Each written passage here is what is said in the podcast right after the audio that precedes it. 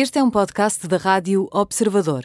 Pode ouvir a rádio também em 98.7 na Grande Lisboa e 98.4 no Grande Porto.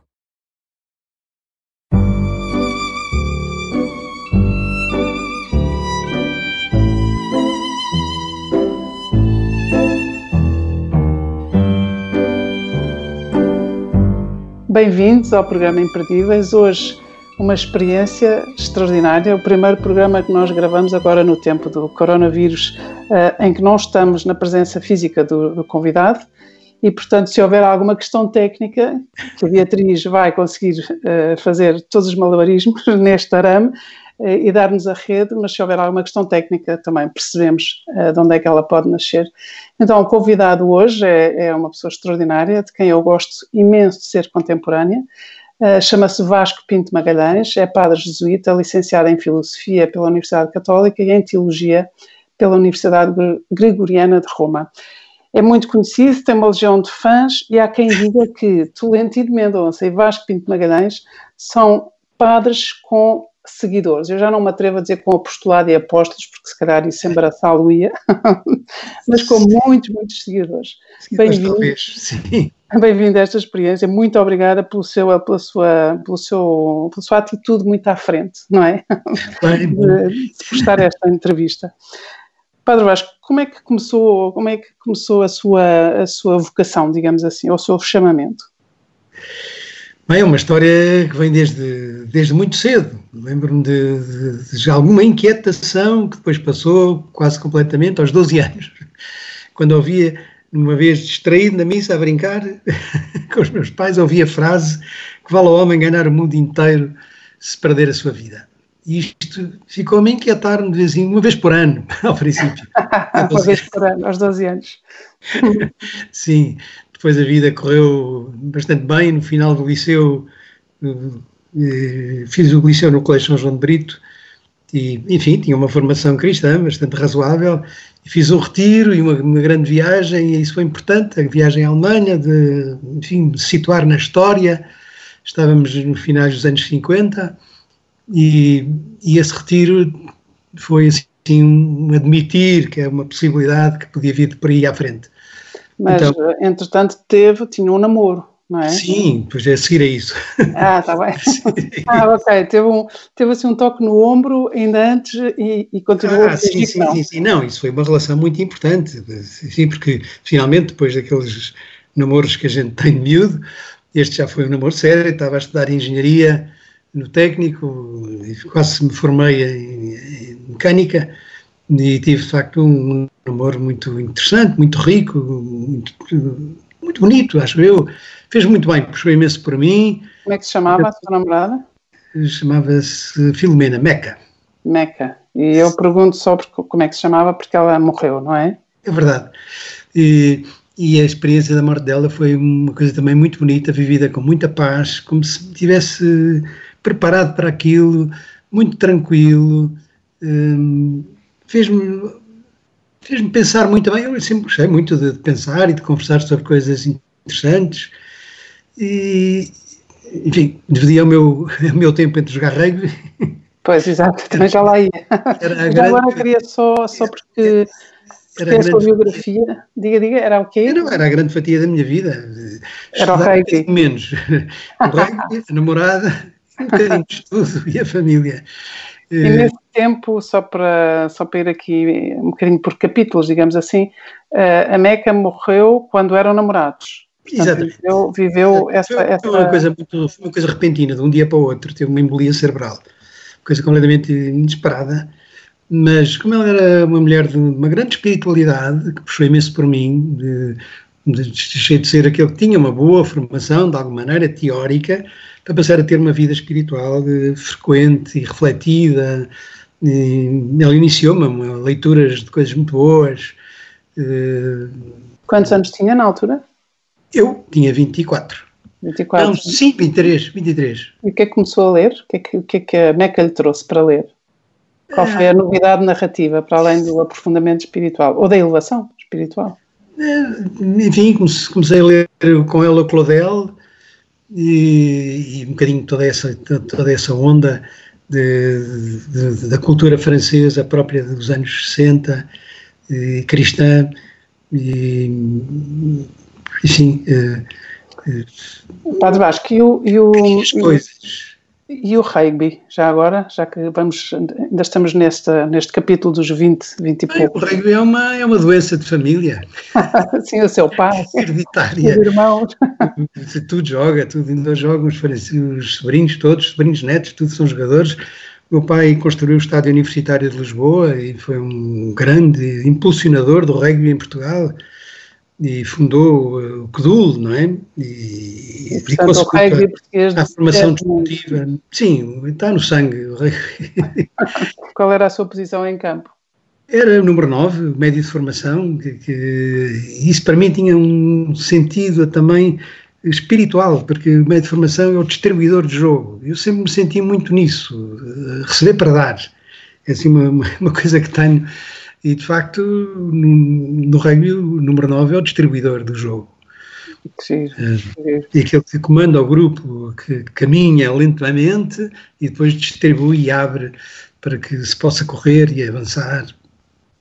E de facto tinha, tenho uma reflexão, sempre fiz uma certa reflexão sobre os valores humanos e sociais de, do desporto e, e, continuo hoje a fazer e a escrever sobre isso. E o rugby é, por excelência, uma, uma, uma categoria, digamos assim, no desporto que, que traz isso, que é, em, que a, em que a ética humana e a entreajuda são imperativos, não é? Não se pode ser, não se pode ser individualista. E, e, dar um grande, e é preciso um grande sentido de equipa e de sofrimento por, por isso, no bom sentido de sofrimento, de, de, de enfim, de, de, dar o litro todo inteiro num, num jogo que é duro, evidentemente, não é? Mas eh, onde a dureza resulta numa, numa vitória do, do, do, do, grupo todo, da equipa, não é?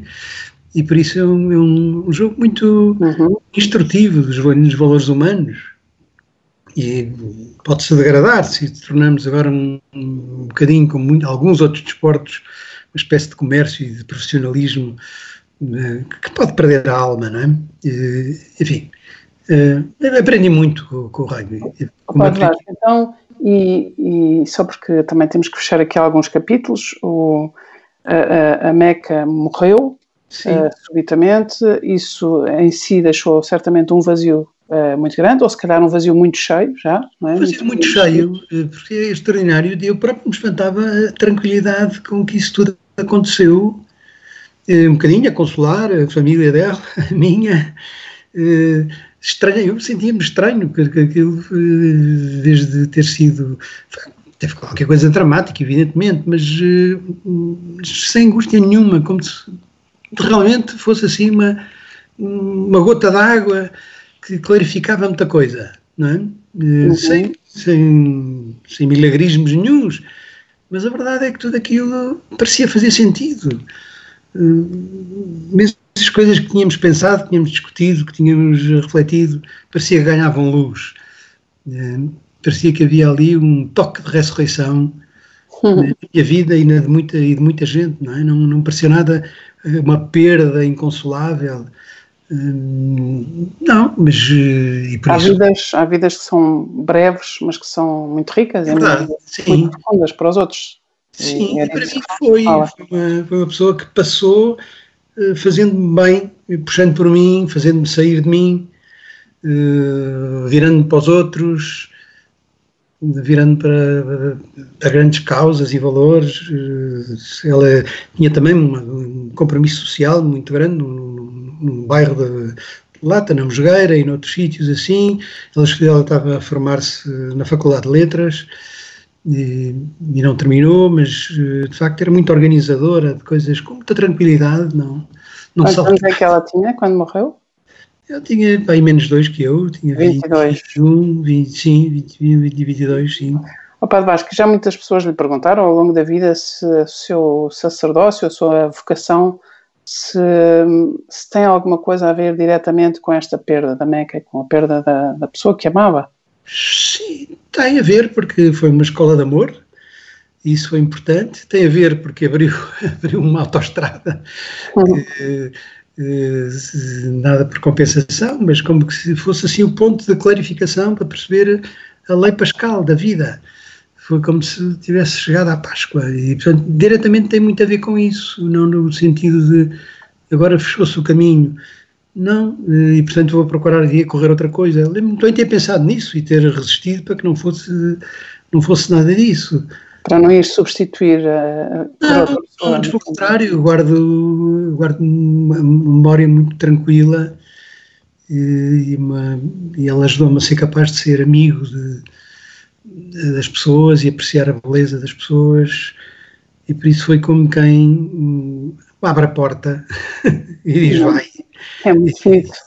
É muito bonito isto que diz e, sobretudo, num tempo, falou da lei pascal da vida e, e para os crentes uh, estamos, estão todos, estamos todos a viver a quaresma, mas neste momento é uma quaresma com uma quarentena que alguém já chama de quarentesma. uh, e, e, eu ouço falar e, e pergunto se todos estes, toda esta aprendizagem também lhe rende uh, em alturas especiais, neste momento, neste tempo tão, tão diferente e tão estranho para tantas pessoas, em que todas as pessoas o procuram Sim. e em que o Padre Vasco está uh, no papel de quem fortalece, de quem uh, também inaugura autoestradas uh, no entendimento, Sim. no coração das pessoas.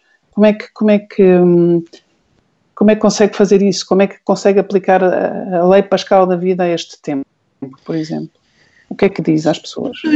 Bom, digo às pessoas que é preciso aproveitar todas as ocasiões da vida para crescer e que esta situação de crise, a crise é sempre uma oportunidade e, portanto, não é um momento de, de desgraça, embora estejamos todos a ver uma experiência de medo, não é? Mas também um desafio a lutar para não ser absorvido por, pelo medo, pela preocupação. E, portanto, tenho ajudado, tenho, enfim, tenho conversado nestes dias com muita gente, ajudá-la a encarar com realismo, por um lado, por outro lado, com determinação de quem vai à luta, que lá vem o rugby, para construir qualquer coisa de, que valha a pena, não é? A partir não do, de, de, de, ah, isto não devia acontecer, ah, porque é que isto nos acontece? Esta é a conversa errada. a conversa certa é como é que atravessamos esta situação crescendo, humanizando-nos, indo ao encontro dos outros. E, e, e, pronto, e é isto que. Isso faz sentido e penso que fará sentido para muitas pessoas, mas também para outras uh, que estão realmente aflitas porque perderam perderam tudo, perderam emprego, perderam, perderam capacidade de, de, acreditar, perderam capacidade de ver qual é a conversa certa, perderam porque de facto estão tomadas pelo medo, pelo pânico. Um, com estas pessoas que estão mesmo, mesmo, mesmo debaixo d'água, acha que este tipo de conversa consegue ajudar? Conversa com ajudar se a pessoa não desesperar de que pode encontrar ajudas mas realmente é muito difícil, porque há perdas muito grandes já a acontecer, não é? E, olhar para o futuro pode-se perceber que, que, as coisas vão ser mesmo ainda mais graves. Mas, eh, sim, quando, quando se tem eh, a fé verdadeiramente em Cristo, não como um milagreiro, um tapa-buracos que resolve problemas, mas como uma força interior, uma força interior de criar e recriar o mundo, então sim, porque nesta altura acho que para os cristãos é importante purificar a fé, que às vezes é bastante mágica e mítica e, não, nesta altura não ajuda. Porque é então, o que é que é, como é que se purifica a fé? Qual é, a, qual é o purificador, qual é o elixir, o branqueador? É porque quisermos chamar. que a, relação, a fé é uma relação de confiança e uma relação de confiança que, que, que não infantiliza. Porque a gradação é uma fé infantil. Começa aos gritos para que Deus resolva os problemas e quando o que eu tenho é que perceber como é que o espírito de amor de Cristo me leva, dá força para atravessar os problemas. Não se trata de resolver problemas, nem Deus serve para isso. Deus serve para nos dar força interior para enfrentar a realidade como ela é e atravessá-la.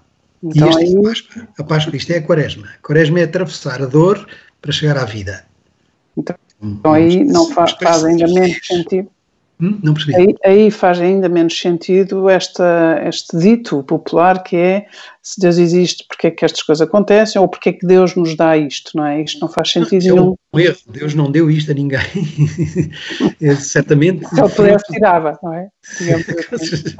Vai, e agora, agora não está a assistir na, na, na plateia esta dificuldade toda, não digo desgraça, porque, mas digo exigência difícil, para nos tornar mais solidários, para nos abrir os olhos a, contra e ultrapassar o nosso individualismo, o nosso consumismo latente, que, que nos torna, de facto, eh, muito incapazes depois de ver estas coisas. Eh, com, com, abrindo as mãos, arregaçando as mangas. É o que está a acontecer, porque de repente foram ativadas incontáveis uh, redes de apoio, iniciativas de entreajuda e, portanto, no fundo, este é o tempo, é o tempo da fragilidade que nos faz ir ao encontro dos outros, não é? Exatamente. E, portanto, isso é que é o sinal de Deus agir. O sinal de Deus agir é a transformação da humanidade. Mesmo a oração e a fé não muda Deus, nem esclarece, nem lhe anda a dizer o que é que ele precisa de fazer, porque ele sabe muito bem. Uh, digamos assim, a oração e a reflexão, a meditação, muda-nos a nós, faz-nos sair do nosso egocentrismo. E, e esse é que é o segredo. E, portanto, criar espaços de solidariedade. Curiosamente, eu hoje eh, estava a olhar aqui para a prateleira dos meus livros e peguei num que não pegava há imenso tempo, eh, que se chama de uma. Ela é uma economista e humanista, filósofa francesa, mas francesa não, porque ela é do Uruguai. Chama-se Helena Lacida. E, e, tem um livrinho que, que eu peguei hoje nele outra vez, que se chama O Sentido do Outro, com este subtítulo: A crise, uma oportunidade para reinventar laços. E, e é exatamente isto este tempo reinventar os laços, mesmo comigo próprio. Descobrir que há mais em mim do que eu pensava. Descobrir que há mais capacidade na relação com o outro do que a gente imaginava. Portanto, aqui o grande perigo é a gente não é fechar-se em casa, é fechar-se dentro de si mesmo. Isso é que é realmente grave.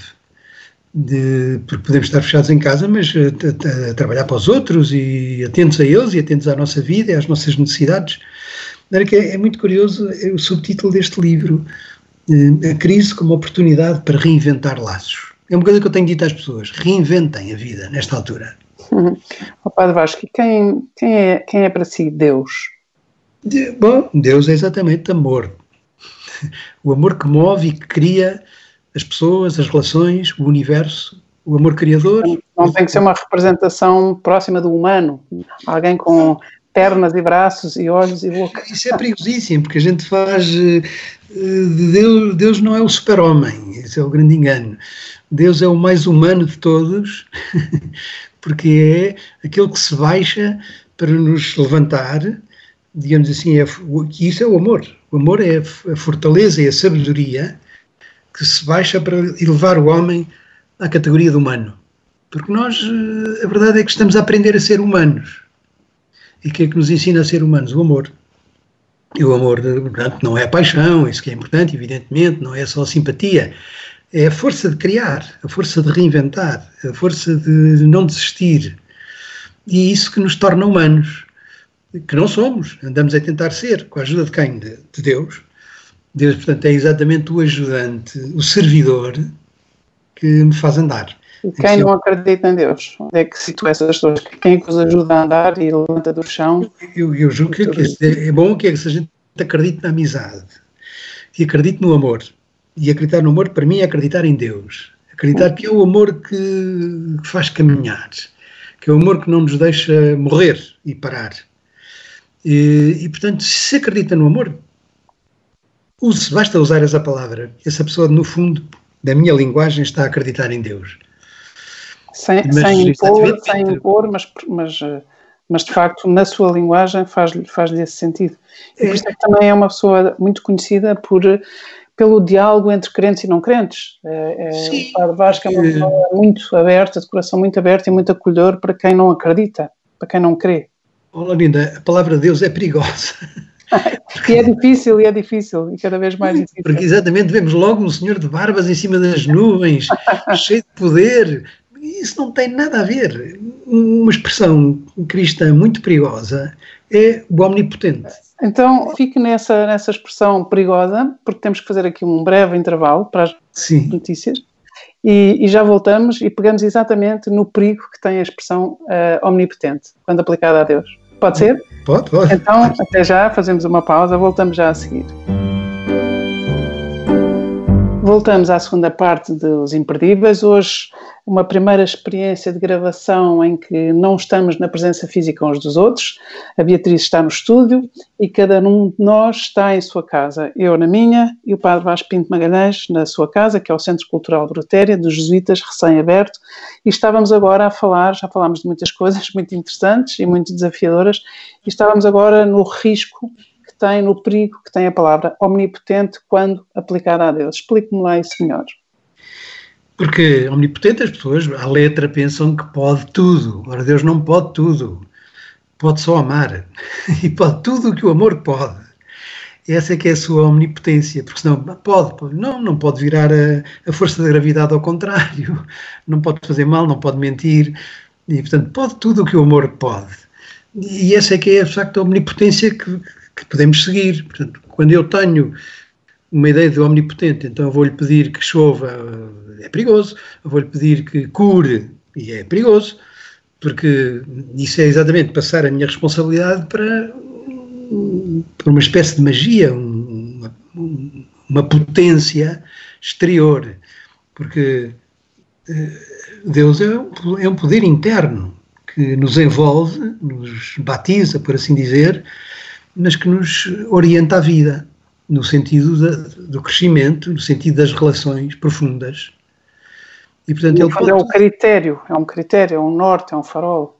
É uma Sim. força, é uma força e um farol. Também é uma luz, mas é sobretudo sabedoria e fortaleza. E nessa lógica, o que é que nós devíamos pedir a Deus? Quando, se nós não pedimos para tirar esta uma calamidade, se não podemos tirar, pedir a cura do vírus, se não podemos pedir estas coisas no sentido mágico, não é? Quer dizer, podemos sim. rezar para pedir, uh, sim, sim. teoricamente podemos rezar e pedir isso, mas não podemos esperar que haja magias. O podemos que é que abrir pedir e esperar? Sim, acho que mais do que pedir, podemos agradecer, isto é, abrir o coração para receber a força e a lucidez para intervir, para me aproximar porque Deus, digam assim, é o amor que me torna próximo dos outros, que me torna capaz de, com eles, ajudar a, a fazer o caminho. Nesse sentido, pode dizer que, é, que Deus é luz, que Deus é, é vida, que Deus é amor, que Deus é paz, que, e abrir-me a isso, isso de certeza me é dado. Basta que eu desmonte esta ideia errada de um Deus mecânico, fazedor de milagres, para, digamos assim, uma energia, no bom sentido, que faz que, que, se possa vencer dentro de mim o individualismo, o orgulho, a, fantasia tonta, de, que depois me isola.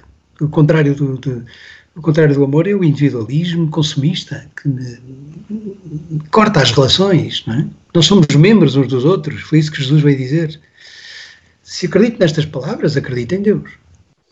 Padre Vasco, neste momento em que há uma privação, há um isolamento social, há, uma, há um fechamento, pelo menos uh, nos apartamentos, de facto a palavra apartamento diz muito, não é? Pois é, pois é, pois é, pois é. O apartamento é, é, é, isto, é o que está a acontecer, é, é apartarmos uns dos outros. Como é que uma pessoa vai ao encontro, como é que uma pessoa dá força, como é que uma pessoa não desanima? Porque ainda estamos a entrar neste apartamento, digamos assim, e tudo nos, tudo nos diz que vão ser, vai ser muito mais tempo do que aquilo que gostaríamos e que esperamos. Eu acho que é uma grande oportunidade para renovar as nossas relações internas dentro de casa, para renovar a relação comigo próprio, para renovar agora através de tantos meios novos, e sim, isso é, é que uma coisa boa que a técnica dá não é resolver problemas assim mágicos, egoístas, mas para nos ajudar a comunicar porque pode estar no apartamento e, como nós estamos dois aqui a fazer, estamos a comunicar. A reinventar outras formas de comunicação. Porque outra coisa é que eu me isolasse para não pensar em ninguém, para como refúgio, porque então estava a fechar-me em mim, não a fechar eh, no, no tal apartamento, defesa. Não estou a, Em princípio temos que tirar a máscara, mas agora fomos máscara para não infectar a relação e não ser infectado pela relação. Mas, seja, vezes, em casa, em casa tirar... não, percebemos, não percebemos bem isto, não é? Portanto, o apartamento é uma, é uma máscara que, para evitar a relação errada, mas para dar oportunidade a relações reinventadas, relações eh, saudáveis. Pensar nos outros, rezar por eles, lembrar-me dos que sofrem e não ficar só a lembrar, o que, pensar o que é que eu posso fazer por eles. E vou pegar nesta, num telefone e falar a esta pessoa que não ligo há imenso tempo e vou reconciliar-me com aquela com quem ando no meio de, águas às avessas. E, vou, e portanto há aqui todo um trabalho de reciclar a nossa relação muito curiosamente parece um paradoxo, ter cortado as relações permite que eu recicle as, as, as, as minhas relações humanas e tome iniciativa. Uh, claro, é cansativo estar em casa, a certa altura começamos a irritar-nos com os outros, percebo os pais e os filhos às vezes a desgastarem-se em breve, mas uh, isso tudo é uma exigência muito grande de, de reinventar a relação. E isso é a coisa mais ecológica que há. Padre Vasco, um, qual foi a, a, a, coisa mais resgatadora que viu fazer ou que fizeram consigo nestes últimos tempos e, sobretudo, se calhar agora já neste tempo, neste tempo em que já o, o chip já é do resgate humano e de nos resgatarmos uns aos outros? Pois, resgatar a confiança, resgatar a alegria, a esperança. Sim, olha, a quantidade de pessoas que me telefona para saber se eu estou bem, se preciso de alguma coisa. Isso é um milagre. Pessoas que não tinham obrigação nenhuma de o fazer, não estão inquietas, mas têm cuidado. E esta é uma hora de cuidar. E talvez seja a coisa mais, mais bonita aqui, na organização que estamos a fazer cá em casa, a maneira como nos estamos a decidir comunicar com os outros através destes meios eh, técnicos, audiovisuais, um, informáticos. Isso é a coisa mais notável que estamos a fazer. Estamos a, a, a procurar que, que a, que, a, relação não acabe, mas uh, realmente se reorganize e até pode ir mais longe do, do que antes. Só esta história está-nos a celebrar a missa. Online. Online. Pois, porque um padre, vou dizer uma expressão muito popular, mas um padre é impedido de celebrar uma missa comunitária, ainda por cima durante este tempo todo, é quase como um cavador sem enxada, não é? o, seu, o, seu, o seu instrumento de trabalho, entre aspas. Faz-me acreditar que a comunhão vai para além daquilo que a gente vê e daquilo que está habituado. Parece que estamos a reinventar a missa, no sentido da, da, da missa é missão, não é? Estamos a reinventar a missão de, de comunhão uns com os outros. E, portanto, se calhar podíamos ficar até um bocadinho estereotipados à, à fórmula, sem tirar nada, evidentemente, à Eucaristia, mas, mas se calhar estamos a inventar. Uh, aliás, muitas vezes digo que não basta celebrar a Eucaristia, é preciso viver eucaristicamente. Ou seja, viver eucaristicamente, Eucaristia significa, é uma palavra grega complexa que significa duas coisas: significa agradecimento e gratuidade. Uhum. E, e, portanto, é preciso reinventar estas duas coisas. A gratuidade. Então, descasca, descasca, descasca as duas palavras e o conceito. Sim, é viver agradecido, que é muito importante, e agradecido por Deus nos estar a permitir crescer com esta realidade e, educar-nos e conduzir-nos, e portanto é um momento, paradoxalmente, é para agradecer, porque nos pode fazer crescer, e, e é um momento para poder ser gratuito, e gratuito no dar e gratuito no receber. Porque eh, a celebração da, da, da, missa é exatamente isso: é uma refeição de agradecimento pela vida e pelos dons que cada um recebe uns dos outros, para depois poder ser gratuito. Às vezes não, não pensamos a missa assim, mas, mas esta é que é a origem profunda. Eu acho quase Estarmos à roda da mesa a repartir, a agradecer o pão que cada um dá e a reparti-lo com os outros. E, portanto, e, e, esta é que é a forma de dar e receber. É bom voltar à origem, é bom voltar à origem. E, Exatamente. O Padre Vasco é, de facto, um grande sábio, não é para embaraçar, mas é um grande sábio, e os grandes sábios sabem simplificar a comunicação e, e, e falar uh, de coisas muito elevadas e muito eruditas, ou às vezes até muito intangíveis, de forma simples. E uma das suas formas simplificação é esta de estudar a etimologia das palavras. Sim. E há palavras que nós de facto sim, sim. não olhamos para elas uh, do ponto de vista etimológico e na origem das origens, não é? Pois é, não, mas está a ver, porque depois mas gesta-se muitos enganos que, que vão passando de, de, enfim, por exemplo, expressão. A própria palavra missa, a gente diz vai à missa. Eh, não, não vai. A gente vai buscar a missão. o alimento para a missão. Por isso chamou-lhe missa. É, é o termo mais tardio mas não é uma coisa que a gente vai. Eh, aquilo não é missa, aquilo é o sítio onde eu recebo a missão, o alimento para ir à luta, para viver durante a semana. Portanto, não, pomos tudo ao contrário às vezes, não é? E, e perdemos a, a, riqueza da realidade. Se fôssemos pensar, o que é que é isto de missa? Missa é a missão não que é ali eu recebo. E a missão não é uma teoria. Recebo uma palavra e um pão para ir a dar aos outros. Essa é a missão do cristão, essa é a sua missa. Portanto, eu celebro a missa durante a semana. Isto é pôr em prática aquilo que recebi. E, mas pronto, está a ver. sim, sim, isso é, é, interessante e é muito, muito eloquente e esclarecedor, não é? Até mesmo para crentes que, que também ficam, podemos ficar cristalizados em, em, catequeses antigas ou a nossa percepção, a nossa, nossa compreensão da realidade, que é tão limitada, por exemplo, a palavra sacrifício é uma palavra que também custa muito a todos, mas eu já ouvi o Padre Vasco também decompor a palavra e explicá-la. Sim. Sim, porque sacrifício é de sacrum facere, quer dizer fazer qualquer coisa de sagrado. E o sagrado é sempre o amor. E, portanto, o sacrifício é fazer qualquer coisa que me faz sair de mim, qualquer coisa com amor. Portanto, não é fazer coisas difíceis que marcam pontos para o céu. não é não é fazer uma coisa como se o mérito estivesse no sofrimento, que é também uma coisa terrível. Que, não, o mérito está, está todo no amor. O sacrifício é fazer qualquer coisa de sagrado. O que é o sacrifício de Cristo? É por amor entregar a sua vida. Não porque foi uma coisa difícil, mas porque é aquilo que o amor pediu. O amor pediu que ele fosse até às últimas consequências no serviço dos outros. Então dizemos que isso é um sacrifício, porque é muito, porque é sagrado é verdadeiramente é de louvar, é a coisa mais alta que há, é, é entrega por amor. Mas a ver, pronto, então temos que fazer na quaresma, na quaresma temos que fazer uns sacrifícios, fazer umas coisas difíceis para, para aumentar o nosso currículo. Há pontos, como diz. Mas não é.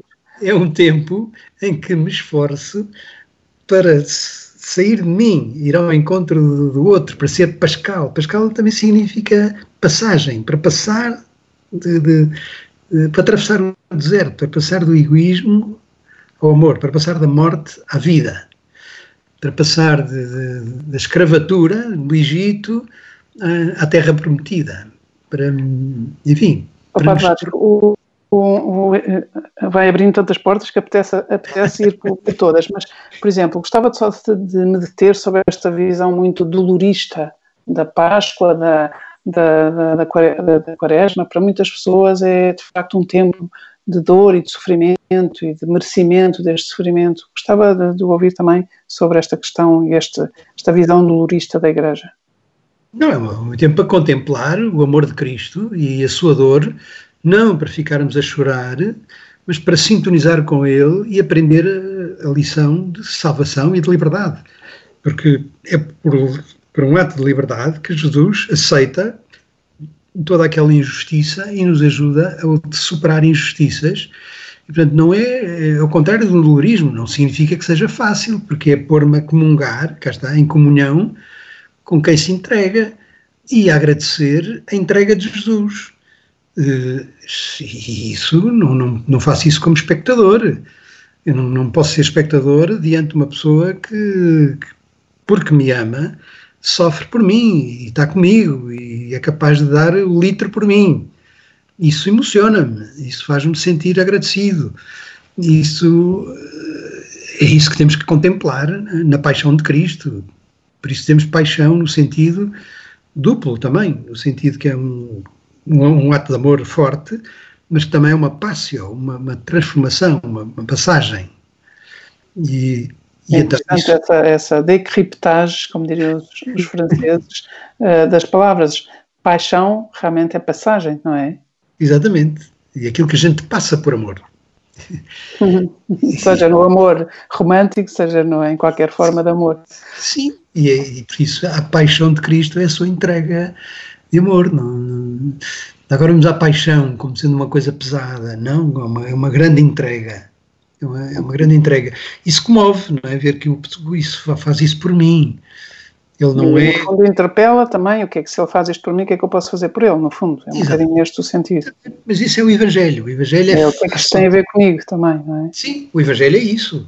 Qual é o dito Evangelho de Jesus na, na, na ceia? Façam isto como eu fiz.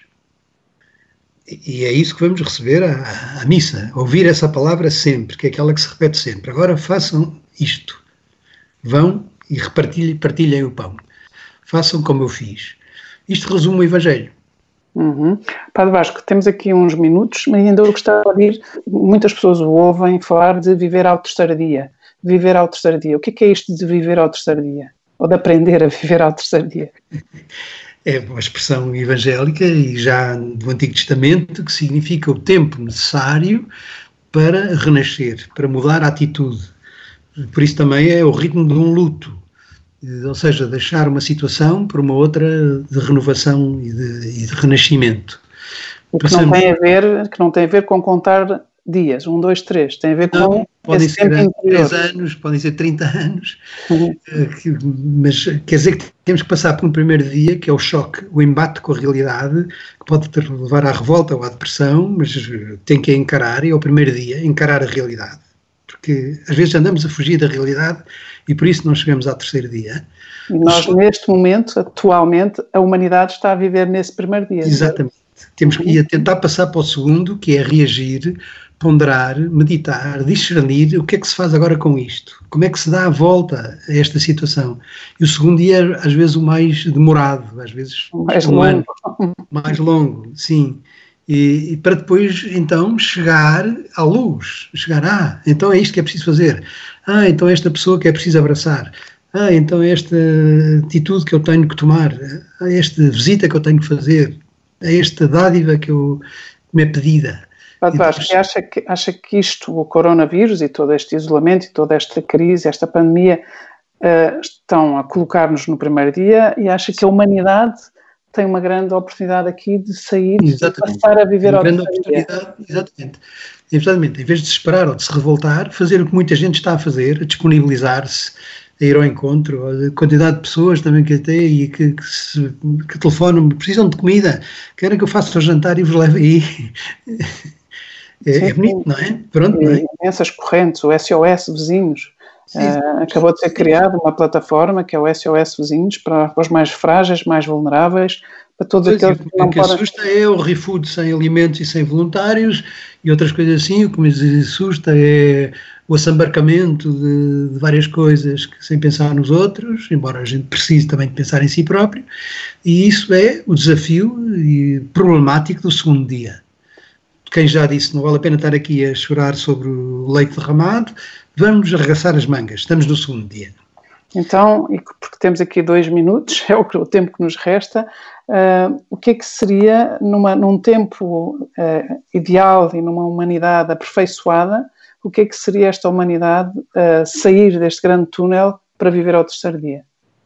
Seria exatamente tomar consciência de que, de que o que temos na, na realidade, que os milagres não é que Deus resolva isto, mas que eu encontre na comunhão, no amor, força para atravessar, atravessar esta realidade. Deus não resolve problemas, dá-nos força para os atravessar, para chegar ao terceiro dia. E, e é isso que esta lição que nem precisa de vir no Evangelho, porque as pessoas próprias percebem. Se tiverem de coração limpo e aberto, entendem que é esse o caminho.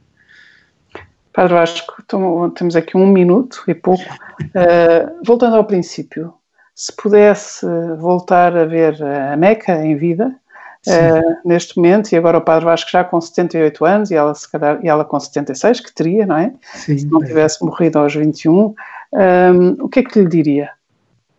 Agradecia-lhe a vida dela, agradecia a proteção que sinto habitualmente, agradecia ter tido uma, uma grande experiência de amor humano agradecia. O que, é que, o que, é que era mais bonito nela, uh, também do ponto de vista exterior, digamos assim? é difícil dizer, porque a gente ama a pessoa como um todo, mas tinha um, uma atenção uh, um cuidado que se revia nos olhos, que se revia no, no sorriso. Sim, uh, era atenta. Era bonita. Sim, eu achava. Muito obrigada, Padre Vasco. Obrigada, obrigada também por uh, abrir as portas de sua casa, neste caso, que diria que são as portas do seu coração, e por ter aceito este desafio inaugural de, de, gravarmos entrevistas em que cada um está em sua casa e a Beatriz Garcia está no, no, no estúdio a, a, a, zelar por nós. Muito obrigada. Bem, nada. Obrigado, Alvita.